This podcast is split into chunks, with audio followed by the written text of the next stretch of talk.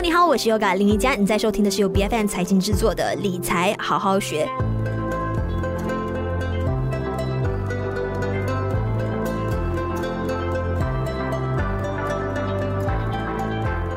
现在只要一打开财经新闻的网站，哈，那一些新闻头条呢，都是充斥着。经济衰退的这一些课题，那明显的经济和投资的活动啊，我们可以观察到的是，在这一年以来呢，规模是缩小了好多，而且特别是近期啊，在国内有好多成长型的一些企业都开始启动冻结招聘，甚至是有大裁员的一个情况发生，所以也引发了呃集体的一个焦虑，到底我们经济的前路会是如何？那特别是。好像在过去几个星期，特别多人在热议的，有没有可能零八年的金融风暴重新上演？那要是真的实现的话呢？对于我们普通人来说，会造成什么样的一个影响？那这个时候想说，诶，应对的方式肯定就是在理财方面要提高风险的意识喽，这样子才能够为这个衰退恶化的一个更大的可能性呢去做好准备。那今天在我们的理财好好学，我们邀请到的嘉宾就有财务规划师有 Pauline 杨东红，你好。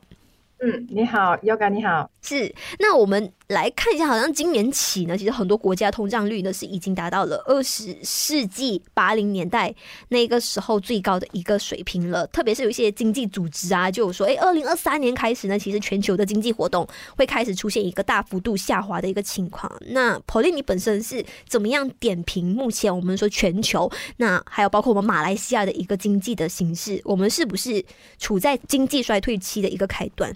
嗯，是的，嗯，其实，嗯，每个国家的。在这个经济衰退期间呢，是属于不同的阶段。比如，这可能是欧美的一个开端，经济衰退期的一个开端。可是，在马来西亚呢，如果你呃觉得嗯 before the pandemic 的时候，其实我们经济已经开始有点衰退了。所以呢，我们现在目前呢是正在处于 in the middle of it，就是还正在衰退期间。然后嗯，正在要 post pandemic 的时候呢，就是要复苏。可是呢，又遇上这个嗯打仗啊，还有这个呃美国的企。利息呢？所以呢，我们的经济呢还是处于在衰退期间。嗯，是是，好像欧美经济啊，我们都知道现在的是面对着更大的一个下行的风险，特别好像是欧洲那里的一个货币危机的，也是呃非常的严峻的哈。那像这样子的情况呢，在你看来会不会蔓延到像我们马来西亚这样子的一个新兴市场？对，因为呢，嗯，其实。目前最主要的原因是因为美国很嗯积极的升息，因为他们的通货膨胀是嗯四十年来以来最高的，就是大概是百分之九、百分之八、百分之九，所以呢，嗯，这造成他们的呃利息呢就是要增加他们的利率来嗯 fight 这个 inflation，嗯，这样子的话呢，通常利率一起的话呢，他们的美金呢就会嗯强。而其他的国家呢，你就会看到，呃，目前有一个很很有趣的现象，就是这个有趣也是可能是我们其他国家的一些不比较没有这么好的消息，就是，呃，美金只有美金是最强的，然后全球的货币呢都会贬值。而不同的国家的那个贬值的那个幅度呢，又有不同，因为是依据每一个国家的政策。比如说，嗯呃，日本，日本呢，因为它是维持嗯宽松的政策，所以呢，它的货币就贬得最厉害。然后英国呢，最近是因为他们要呃消除他们的 tax，然后呢，后来他们货币就贬值，之后呢，他们就取消这个这个措措施，他们的货币又。又起了，所以呢，目前呢，马来西亚呢，呃，我们呢是属于比较弱势的，因为我们是发展中国家，所以而且我们的呃货币又跟这个原产品，也就是 commodity，嗯，挂挂挂上关系，所以呢，就变成我们的货币会特别的弱。是是，那再来大家非常关注的就是到底二零零八年的。这场金融风暴会不会再一次重新上演？因为有很多啊，相信身边的朋友呢都是没有经历过当时的那种情况，然后他们对于就是怎么样去建设好一个财务的防护网啊，或许也没有太大的一个执行的概念。那你有什么样的建议给大家？好，嗯，往往我们对于理财呢，就是有那几个资金组合啦，就是比如说股票啊、基金啊、债券啊、房产这类的。嗯，不同的资产，然后我们如果是以这个经济萧条来看呢，呃，而且是利率正在升息的这个环大环境下呢，我们就会呃发现股市就会掉，然后嗯、呃、房产也会掉，因为升息嘛，就对房产就会掉，然后嗯、呃、还有债券呢也是会掉，然后嗯。因为美金的强势，使到原产品的价格也是会掉，所以目前如果你这样子来看的话，那所有的 financial market 金融市场，嗯，在这个短期内都会掉，价格都会掉，呃，那么呢，我们要如何的去呃保护我们的资产？所以资资资金组合是非常重要的。比如说，我们可以把三分之一或以上的那个资金组合放在 fixed income。就是嗯定存啊，或者是债券，就是比较稳的那个嗯投资组合。嗯、然后呢，三分之一呢放放放在房产，然后三分之一呢就在嗯股票或者是基金。这样子的话，至少我们会有一些嗯分散投资。嗯，当然我们也可以嗯投资在黄金啊，或者是其他方面的嗯。OK，好，所以这段时间呢，其实要是要进行风险投资，也是要非常的谨慎哦。那要是说手上哎，可能本来就已经是有超出自己风险承受能力的亏损了，哈，或许是百分之二十三十以上的话呢，你认为是不是应该要及时给抛掉？因为我们永远不知道说经济衰退期会维持多长的一个时间，那市场会进行多大的一个创伤。对，要看是什么，嗯，投资。如果是呃股票，你要看是怎么样的股票，或者是信托基金是怎么样的信托基金。嗯、如果是股票的话，嗯，如果是这些比较呃投资性质的股票，然后它的基本面没有这么好的，嗯、那么呢，我个人认为是应该要止损呐。嗯、然后如果是有价值的，然后又有 dividends 这些呢，我们。都可以，嗯，继续持有，因为呢，时间久了，这些股股票的价格就会升回去。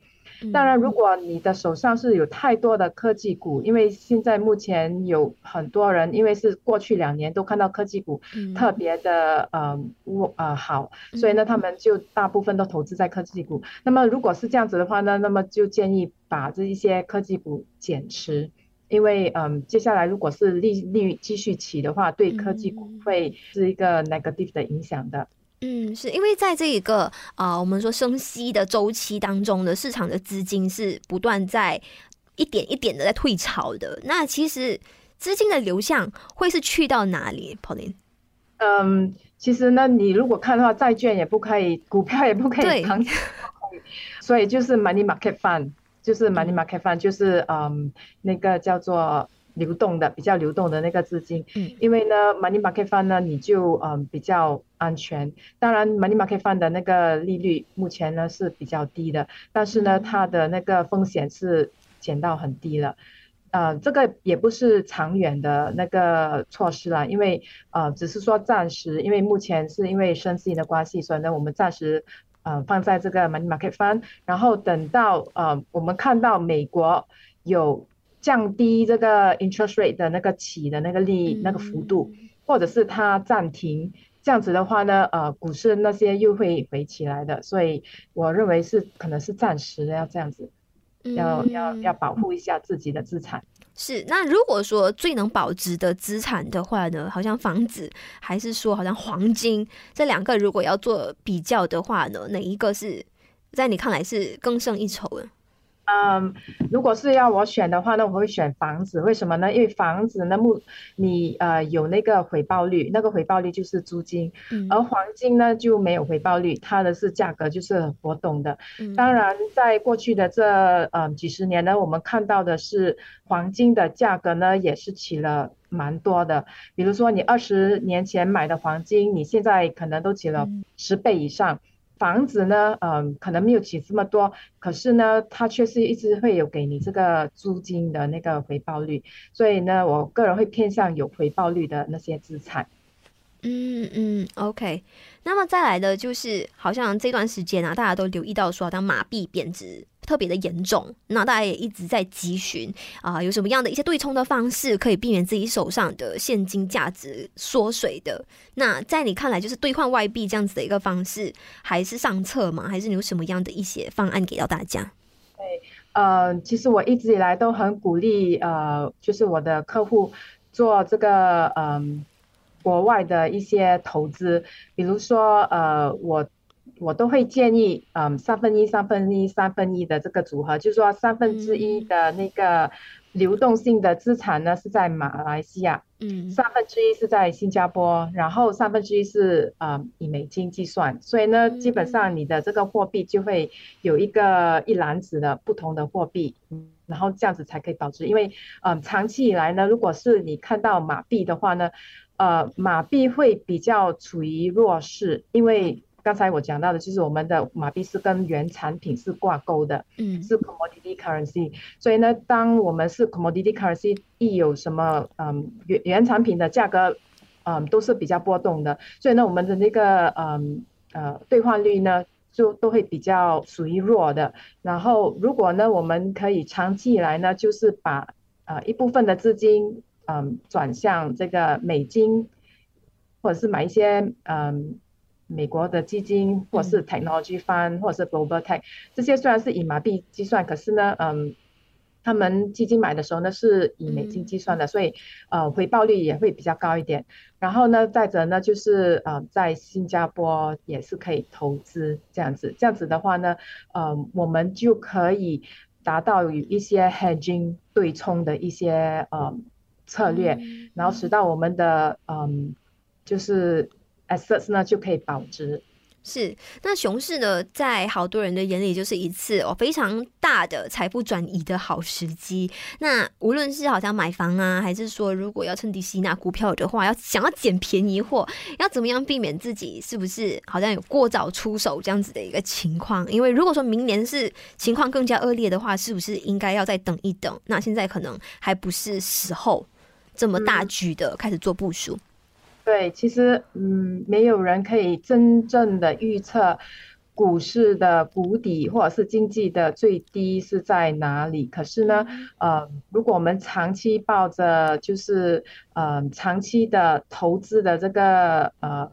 嗯方式去投资的话，比如说呃我们每一个月都要去投资一点，或者是每三个月都要去投资，那么。这样子长期以来的话呢，你就可以把你的 cost average cost 就是 average down 的那个 cost，然后你就可以觉得，嗯，你不受这个外围的这些消息影响，你都可以很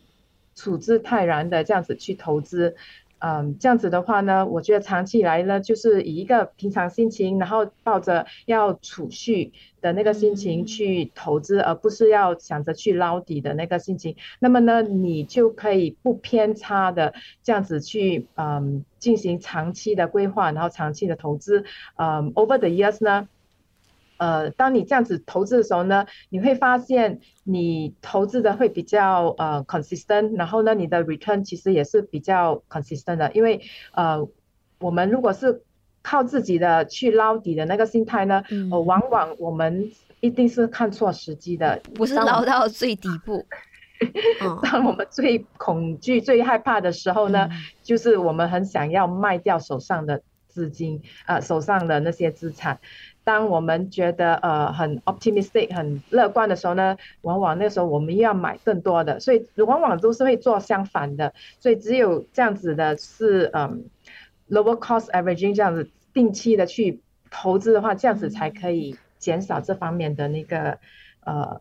情绪上的一些偏差是，如果说是以好像长远的一个啊价值投资的心态来看的话呢，其实好像现在股市的下行是短暂的，那可能现在你就是分批在适当的时候进场之后，未来的三到五年你再回看的话呢，其实是呃非常不错、非常睿智的一个一个做法。是，那其实衰退期呢，也就是。我们说经济繁荣的一个产物，经济不会一直无限的在往上升，在达到一定的这个顶点之后呢，其实增长速度开始放缓下来，甚至是出现衰退呢，是我们无法避免的。那经济周期出现一轮调整，也意味着了新一轮的这个财富的循环正在开始酝酿当中了，也是时候让大家可以就是把握住这一次。呃入手的一个机会。那当然现阶段呢，就是当我们还不知道说呃这个情况会恶化到什么样的程度的时候呢，